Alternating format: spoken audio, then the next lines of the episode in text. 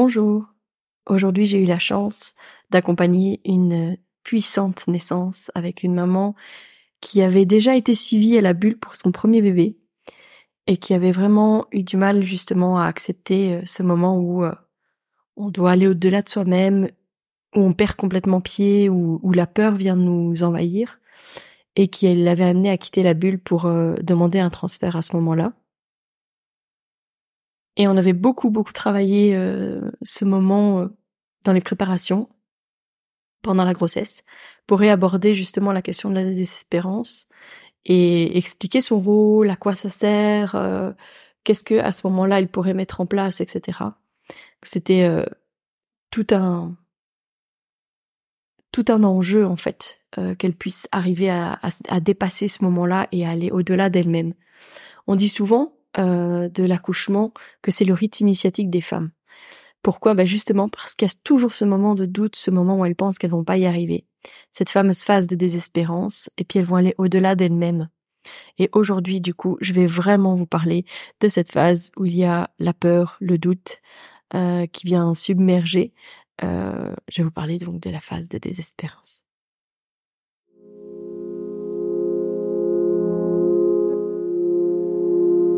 Bienvenue dans Bulle de Sage-Femme, le podcast qui déconstruit les croyances, démystifie les peurs sociétales, redonne toute sa place à la physiologie des femmes qui savent enfanter dans leur pleine puissance, mais aussi des bébés qui savent se mettre au monde. Ici, vous profiterez de l'expertise de sages-femmes pratiquant en dehors des hôpitaux, des accouchements à domicile ou en maison de naissance. Nous souhaitons que vous trouviez les outils, les informations pour que vous puissiez être les acteurs de la naissance de votre bébé, et ce quel que soit le lieu où vous avez décidé de l'accueillir. Mon nom est Mélissa Chambard, sage-femme, maman de cinq enfants. À chaque épisode, je vous partagerai mes astuces, mes bons plans, mon expertise, des anecdotes, mais aussi des témoignages de parents, de sages-femmes et des rencontres inspirantes autour de la périnatalité, dans la bienveillance, la force, la puissance.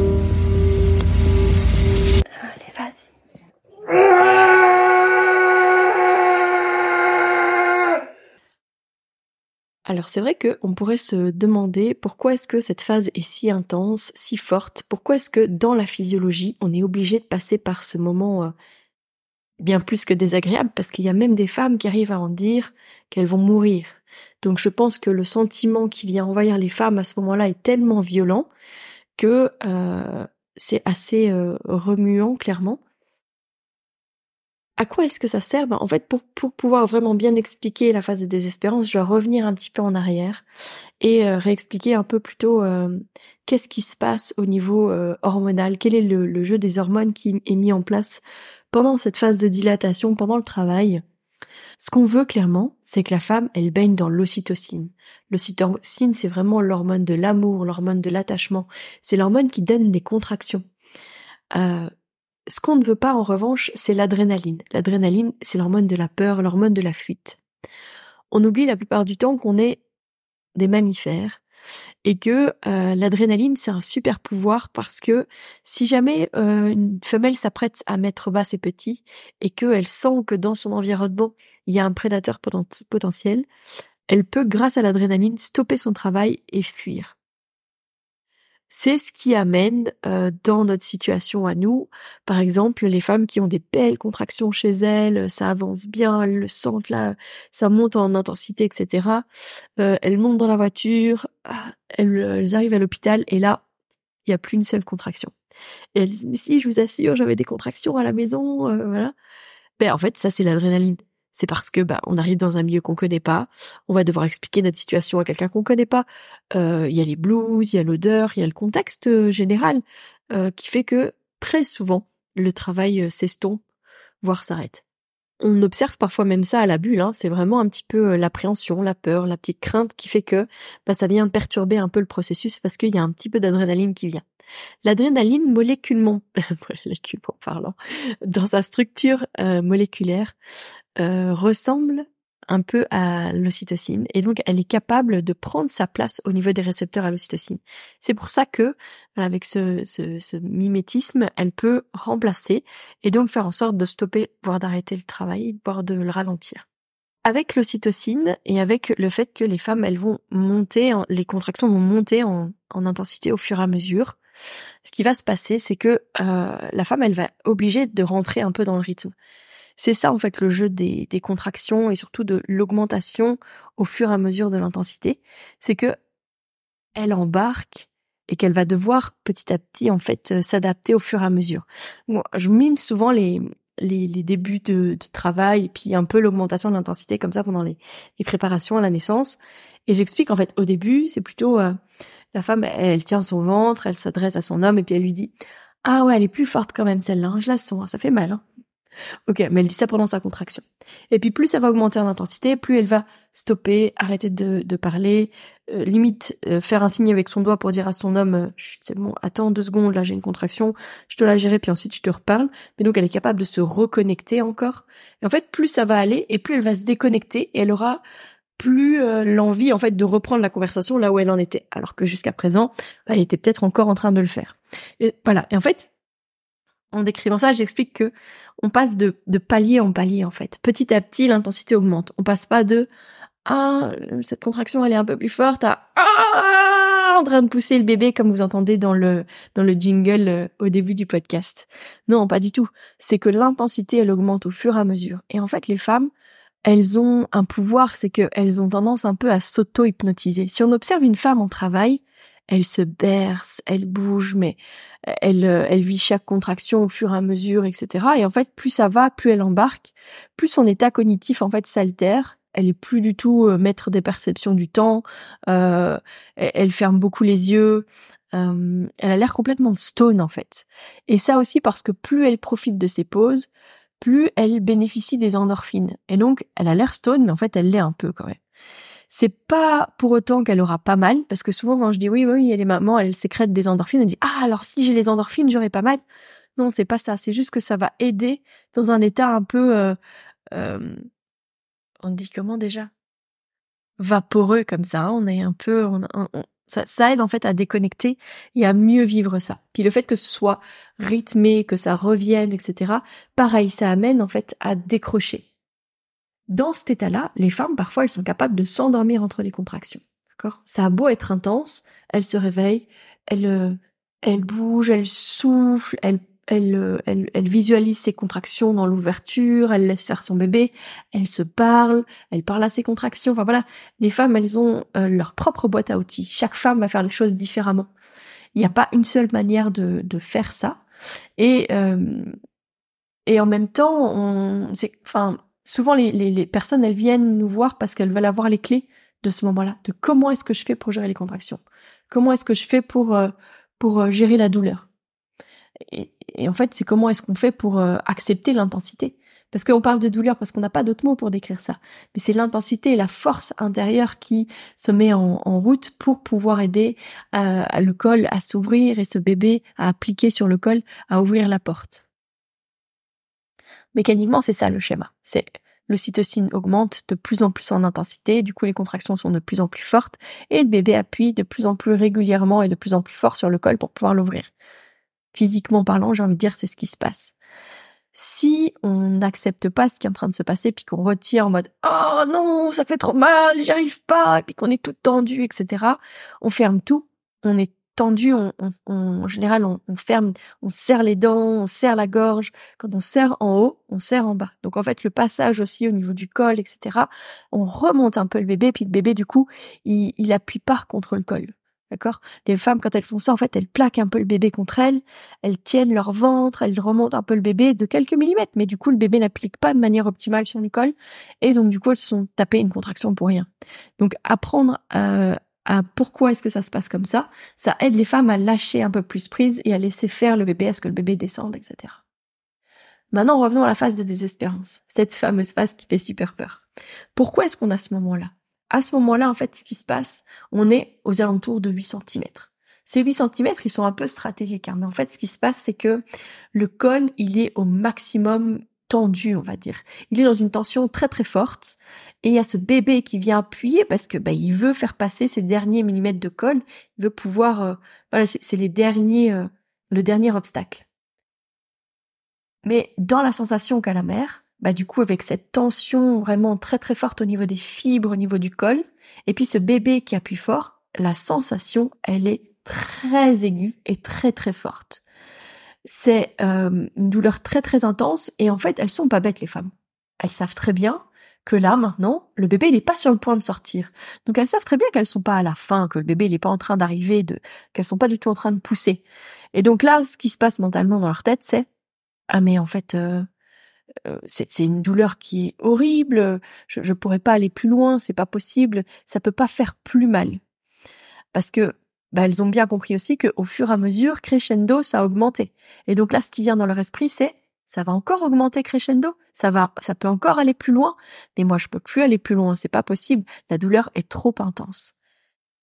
C'est vraiment euh, important de comprendre que à ce moment-là, le rôle physiologique de la désespérance, en fait, c'est de faire de, de, faire en sorte que les femmes elles se réveillent. Parce que dans cet état d'auto-hypnose là où elles sont où elles ont tendance à s'endormir où elles sont un peu vaseuses où euh, elles ont l'air euh, pas vraiment là etc c'est compliqué en fait de mener à bien la fin de la mise au monde si elles restent dans cet dans cet état là donc le, le boost que va donner cette phase de désespérance c'est un réveil presque immédiat. Et les femmes elles disent non, je peux plus, j'y arrive plus. Là, elles ouvrent les yeux, alors que jusqu'à présent, souvent, elles ont les yeux fermés, elles gèrent les contractions, etc.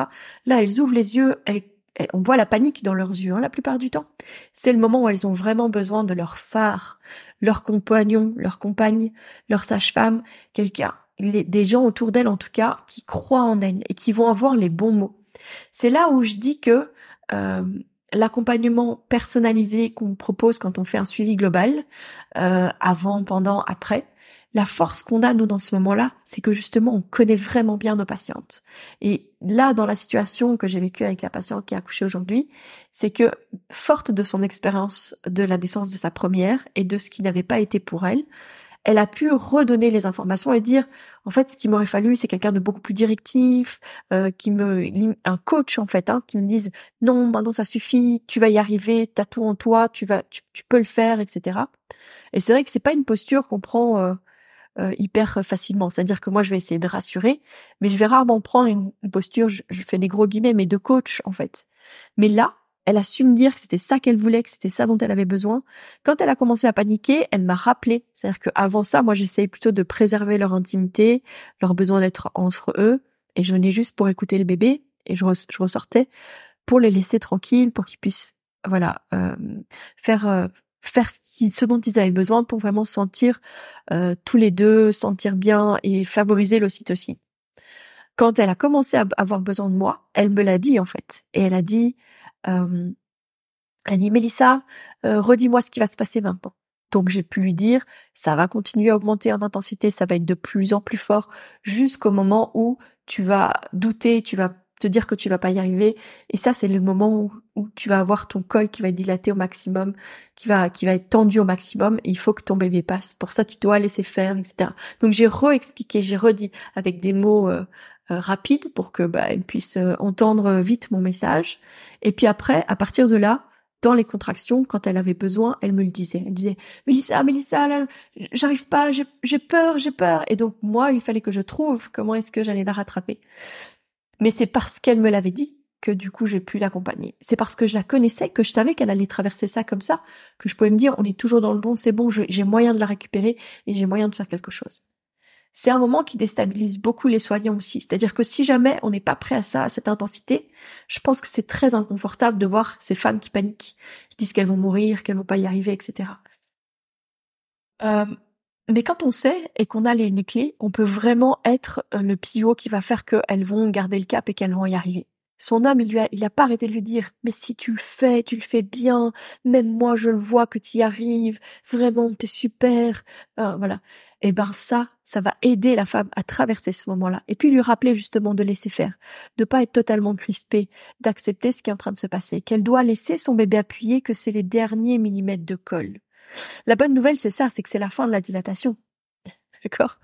Mais dans la réalité, c'est très dur à vivre euh, psychiquement parlant. Je pense que c'est vraiment pour ça qu'on parle de rite initiatique. C'est parce que psychiquement parlant, ça nous emmène très très loin. Il y a, il y a une sage-femme très connue, Karine, qui dit que les femmes, elles se fragmentent en fait au moment de la naissance, qu'elles s'y perdent de totalement, qu'elles se fragmentent et puis quand elles reviennent, c'est elles reviennent comme une nouvelle version d'elles-mêmes parce que elles se sont fragmentées, tout s'est recollé, mais quand on recolle, c'est plus exactement pareil. C'est un peu ça. Quand on parle du rite initiatique, c'est parce que vraiment les femmes, elles vont au-delà d'elles-mêmes, elles pensent qu'elles vont pas y arriver, des fois elles disent qu'elles vont mourir. Eh ben, comme elles le traversent, après elles se disent waouh, en fait je pensais que j'y arriverais pas, en fait je l'ai fait. Dans la physiologie, donc, ça réveille. Et ça réveille pourquoi? Parce que à ce moment-là, il y a un gros pic d'adrénaline. Donc, je disais tout à l'heure que l'adrénaline, on n'en veut pas pendant le travail parce que ça peut stopper le travail. Mais à ce moment-là, l'adrénaline, c'est un grand allié. D'accord Ce moment de, de gros shoot, c'est énorme à ce moment-là, l'adrénaline qui est sécrétée, parce que quand même, elle pense qu'elle va mourir parfois. Hein Ou en tout cas, elle, est dans une intensité telle que j'y arrive pas, je trouve plus de position, je peux pas, j'y arrive pas, je veux la péri, etc. Voilà, moi, ça, ça m'est aussi arrivé de dire à une patiente qui me dit, je veux la péri Mais à nouveau, je savais à qui est-ce que je m'adressais. Elle était dans la piscine, donc nue, et moi je lui dis, tu veux la péri D'accord. Il faut que tu sortes de l'eau, que tu te sèches, que tu t'habilles, qu'on rassemble tes affaires, qu'on aille jusqu'à ta voiture, qu'on roule jusqu'à l'hôpital, etc. Je lui ai fait tout le schéma, et, puis elle a dit, non c'est bon, je reste là où je suis. Alors oui, on peut pas dire ça à tout le monde, mais à elle, je savais que je pouvais lui dire que elle voulait ça, mais qu'en fait c'était pas la solution, que là elle était au bout, et que si elle restait là, ça allait bien le faire. Et d'ailleurs, quand elle a dit ça, peu de temps après, son pas été là. Mais donc l'adrénaline, grande amie pour se réveiller, mais surtout l'adrénaline, ce gros boost d'adrénaline, celui qui va le, beaucoup en profiter, c'est le bébé. S'il y a autant d'adrénaline dans le corps de la mère, le bébé va aussi en bénéficier.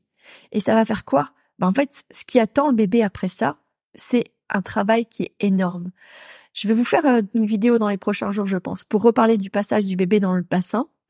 Euh, mais clairement, à ce moment-là, c'est de la spéléo, mais vraiment très très difficile pour le bébé, d'accord? Alors si en plus c'est un premier bébé, il va devoir modeler les structures tout autour de sa tête, etc. Donc ça va encore prendre pas mal de temps. Euh, et ça, je reviendrai dessus sur l'idée que c'est pas parce qu'on a dilatation complète qu'il faut pousser. Je pense que je ferai tout un épisode là-dessus. Mais voilà, il va falloir en fait en tout cas que le bébé descende un peu plus dans le bassin et il va devoir tourner, faire des rotations, etc. C'est pas un chemin tout tout droit en fait, hein, et même pas un peu incurvé ou je sais pas quoi. Non, le bébé il doit vraiment changer sa position au fur et à mesure pour pouvoir s'engager de la bonne manière. Donc cette adrénaline va aider énormément le bébé parce qu'il va être tout serré, tout comprimé quand il passe dans le bassin de sa mère. Les contractions sont de plus en plus fortes. Au maximum des contractions, il y a quasi plus d'échange entre le placenta et l'utérus. Et donc du coup, c'est comme si le bébé faisait quelques secondes euh, d'apnée en fait, qu'il a plus d'échange à ce moment-là, et donc bah, il doit apprendre à gérer ça. Les bébés qui ont pas eu leur adrénaline, donc clairement ceux qui sont sous péridurale, voilà, la maman elle va pas avoir cette phase de désespérance, elle va pas avoir cette phase de panique, donc ils auront pas ce gros shoot d'adrénaline. Et bien je peux vous dire qu'à l'hôpital, quand les sages-femmes surveillent les monitos à distance, elles sont capables de dire quand le bébé commence à s'engager dans le bassin, parce que ça se voit au niveau du monitoring on voit au niveau du rythme cardiaque du bébé qui fait des, décélérations rythmées en fonction des contractions.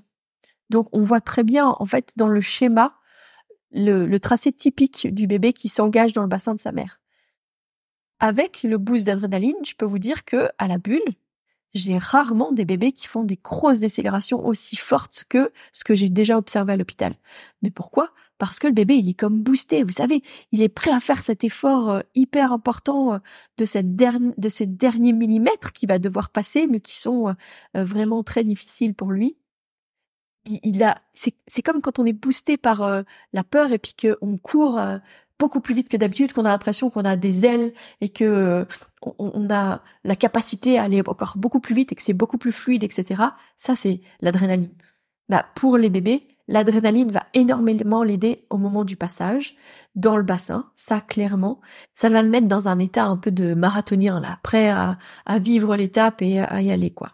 D'accord? C'est, vraiment une aide précieuse euh, pour lui. Ce gros pic d'adrénaline va aussi grandement l'aider pour son adaptation à sa vie aérienne au moment où il va émerger et où il doit passer de son de son de son état de, de petit mammifère aquatique à un petit mammifère qui doit respirer euh, euh, de l'air et qui va devoir mettre en route ses poumons, etc.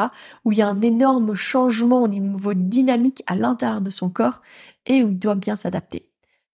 À ce moment-là, l'adrénaline va l'aider vraiment dans cette transition-là. Et puis, il va lui permettre d'être en hyper éveil pendant les premières heures de vie. On dit que les bébés, ils ont euh, un regard très particulier au moment de la naissance. On appelle ça le proto-regard. Ils ont les pupilles dilatées, euh, les yeux, des grands yeux en fait. Hein. Vous voyez un petit peu comme le chaboté là euh, dans Shrek.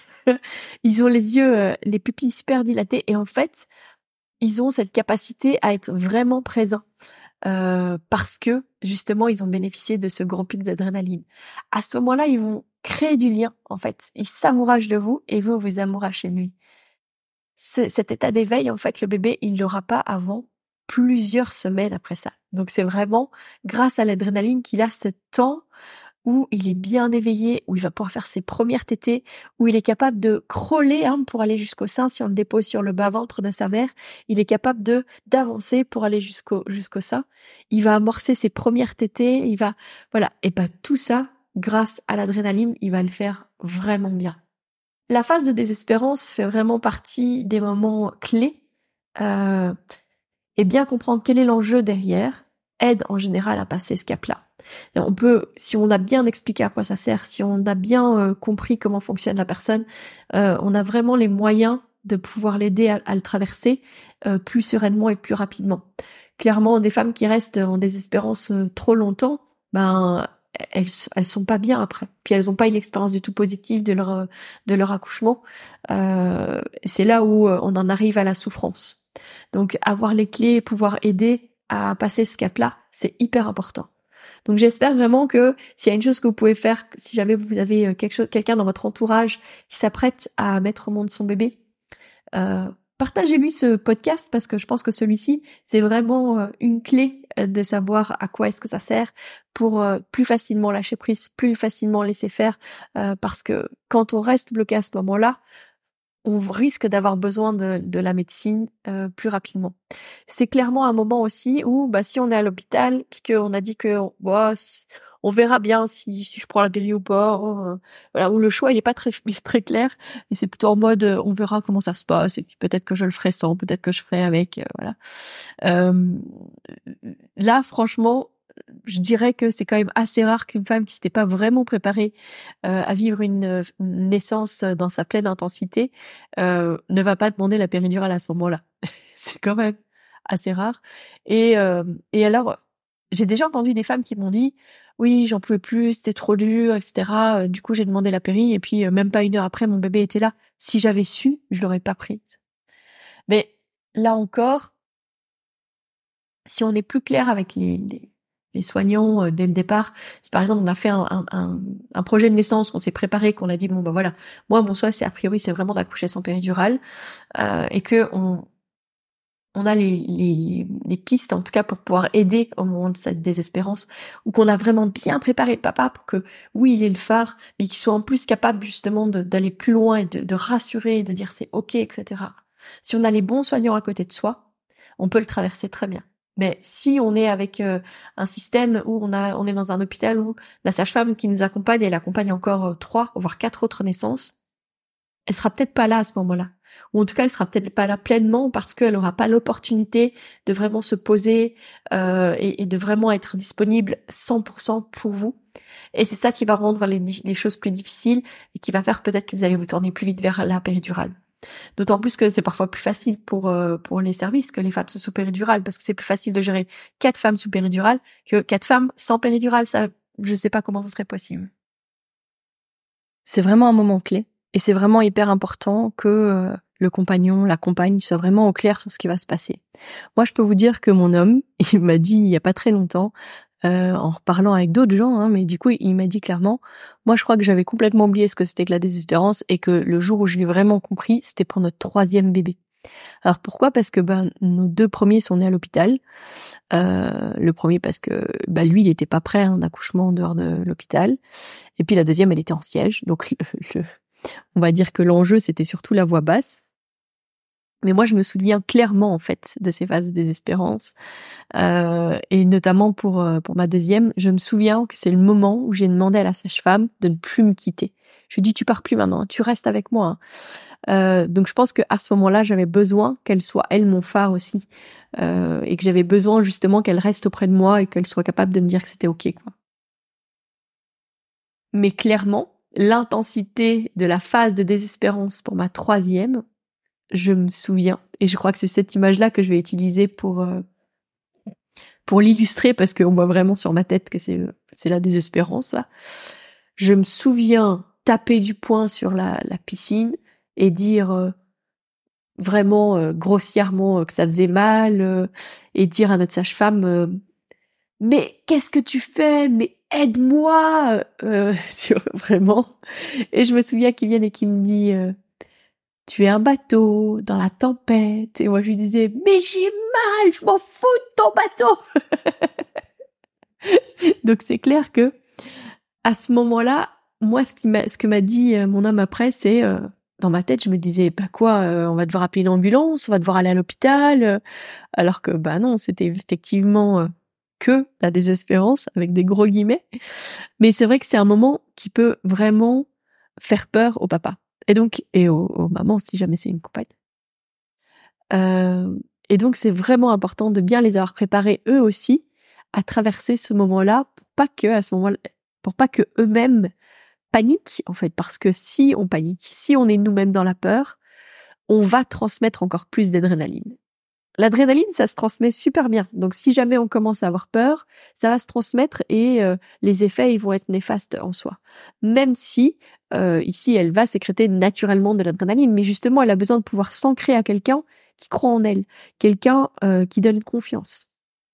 Ça me rappelle aussi une histoire d'une naissance qui avait eu lieu à la maison de naissance, un premier bébé et une maman qui qui bah, pour s'aider en fait, hein, avait vraiment besoin d'extérioriser et criait très fort. Elle était dans la piscine et elle prenait appui sur les bords de la piscine, elle poussait et elle criait très très fort. Très très très fort. Mais très puissant. Moi je me souviens, euh, on a revu euh, les vidéos aussi avec euh, Mélanie une ou deux fois et puis elle disait oh, moi à chaque fois ça me donne la chair de poule, elle est trop puissante, elle est trop forte. Ça c'était vraiment ce qu'elle ce qu'elle nous transmettait. Mais je voyais ce papa à côté de la piscine, vraiment impassible, il disait rien euh, il, il, cherchait pas à avoir des, des, des, interactions avec nous parce que très souvent en fait les papas euh, dans ces moments-là quand eux ils paniquent ils nous regardent en mode euh, c'est normal ça euh, tout va bien c'est ok enfin voilà. Et là je me souviens que il nous a pas vraiment regardé moi je lui je l'ai juste je suis juste retournée un petit peu près de lui et je lui ai dit t'es prêt à accueillir le bébé c'est toi qui le fais et tout ça. Et il a juste hoché la tête en mode oui oui c'est bon je le fais voilà. Puis finalement le bébé est né, sorti, était dans la piscine et puis je lui ai donné un coup de coude pour lui dire "Eh, vas-y, euh, vas-y, euh, tu peux attraper ton bébé." Et je pense le lendemain ou le surlendemain, on est chez, je suis chez eux pour le, rendez-vous postpartum et euh, je lui dis "En tout cas, franchement, tu m'as impressionné. Enfin, t'as été un vrai rock, quoi." Et là, il m'a dit "Mais Mélie, mais j'avais la trouille." Vraiment, j'avais super peur comment elle criait, comment elle hurlait. Euh, je me suis dit que je l'avais jamais vue dans cet état-là, euh, que enfin voilà, que c'était vraiment euh, super intense, si pas pour dire violent quoi. et je lui ai dit bah franchement, chapeau parce que t'as super bien géré et du coup tu lui as pas du tout laissé paraître que t'étais dans la peur et ça a dû grandement l'aider. Et elle a dit mais oui il a été génial, enfin voilà. Et je dis ben franchement tu vois t'as super bien géré parce que pour elle, elle avait besoin de voir que t'étais bien là euh, et c'est ce que t'as fait. Donc c'est hyper important aussi, donc de bien informer, de savoir qu'est-ce que c'est, de qu'est-ce qu'on risque de traverser. Moi c'est pour ça que je la mime et je la mime vraiment euh, très très fort cette phase-là pendant les prépas. Euh, pour bien qu'on se rende compte. J'ai d'ailleurs une femme qui m'a dit ça la semaine dernière. On s'y croirait, là, Mélia. Mais je dis, bah, avec toutes les naissances qu'on accompagne, puisqu'on a nous-mêmes traversé, évidemment, on sait très bien de quoi on va. Et c'est important pour les femmes, mais c'est hyper important pour les couples, pour que chacun puisse aussi parler de qu'est-ce que je pense que je vais avoir besoin, qu'est-ce qui va être difficile pour moi, qu'est-ce que tu vas pouvoir faire pour moi à ce moment-là, etc.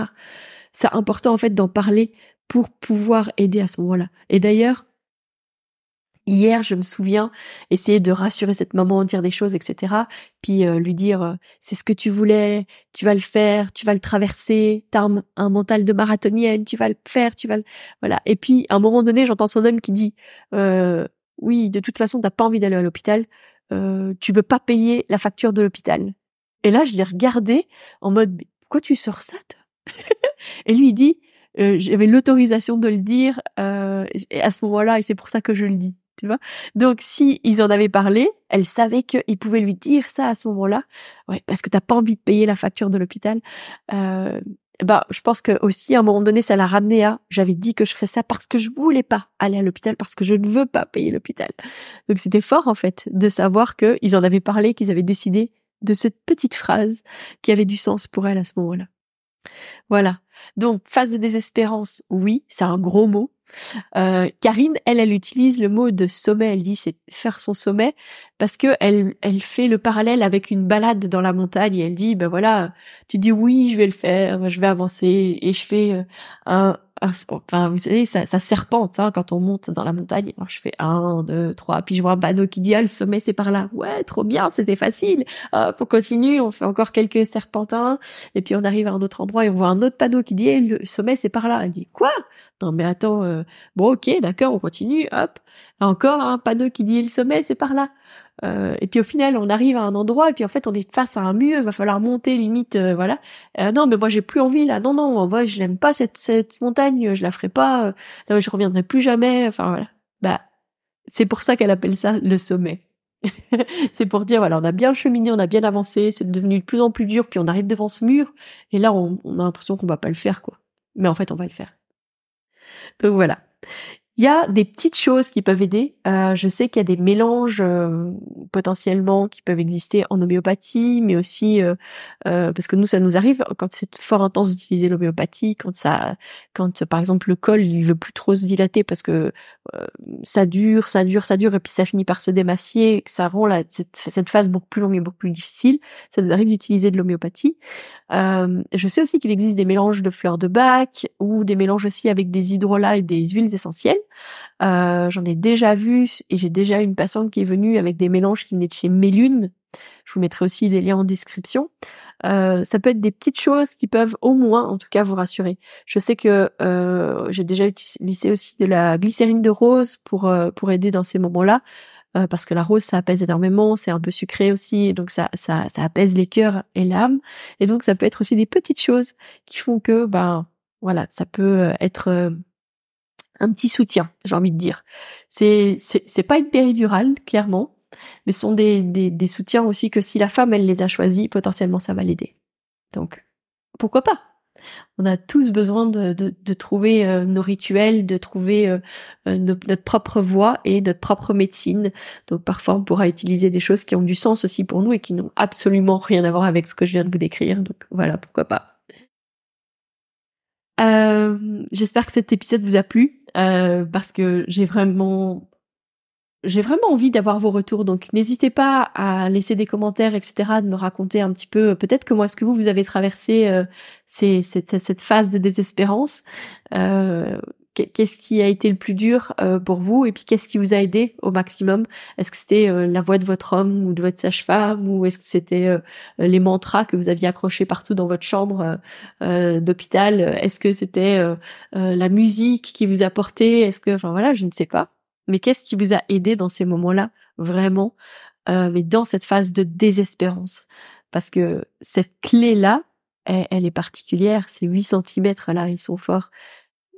Dès que ça va lâcher, on passe à autre chose, une autre intensité, une autre force, une autre forme de, de sensation, etc. Et, euh, et c'est important de le rappeler, que en fait, euh, c'est une bonne chose, c'est de se dire qu'on est au bout de la dilatation. Euh, je voulais vous annoncer aussi, euh, en tout cas rappeler parce que je l'ai, je l'ai mis sur les réseaux sociaux, mais vous annoncer qu'on sera au week-end, ce week-end, enfin en tout cas dimanche, au salon de la parentalité à Tubize. Donc ça serait euh, super chouette si jamais vous êtes dans le coin venir nous voir. Ce sera l'occasion, en tout cas pour nous, de rencontrer des acteurs locaux et puis bah euh, bah, vous pouvez venir nous faire une petite visite.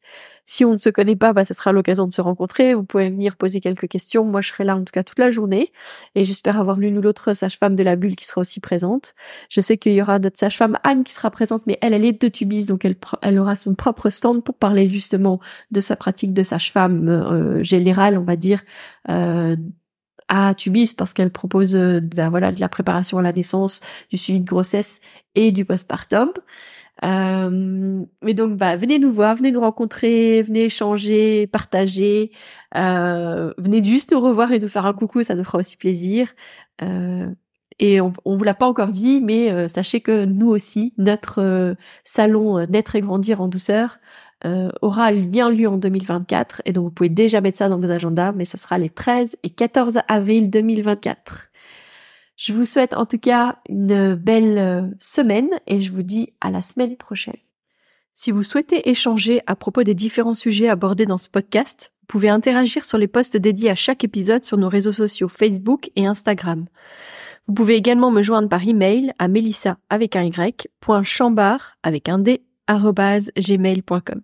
Je serai également ravie de collaborer avec vous, que ce soit pour un témoignage, une rencontre ou pour savoir quel sujet vous intéresserait à l'avenir.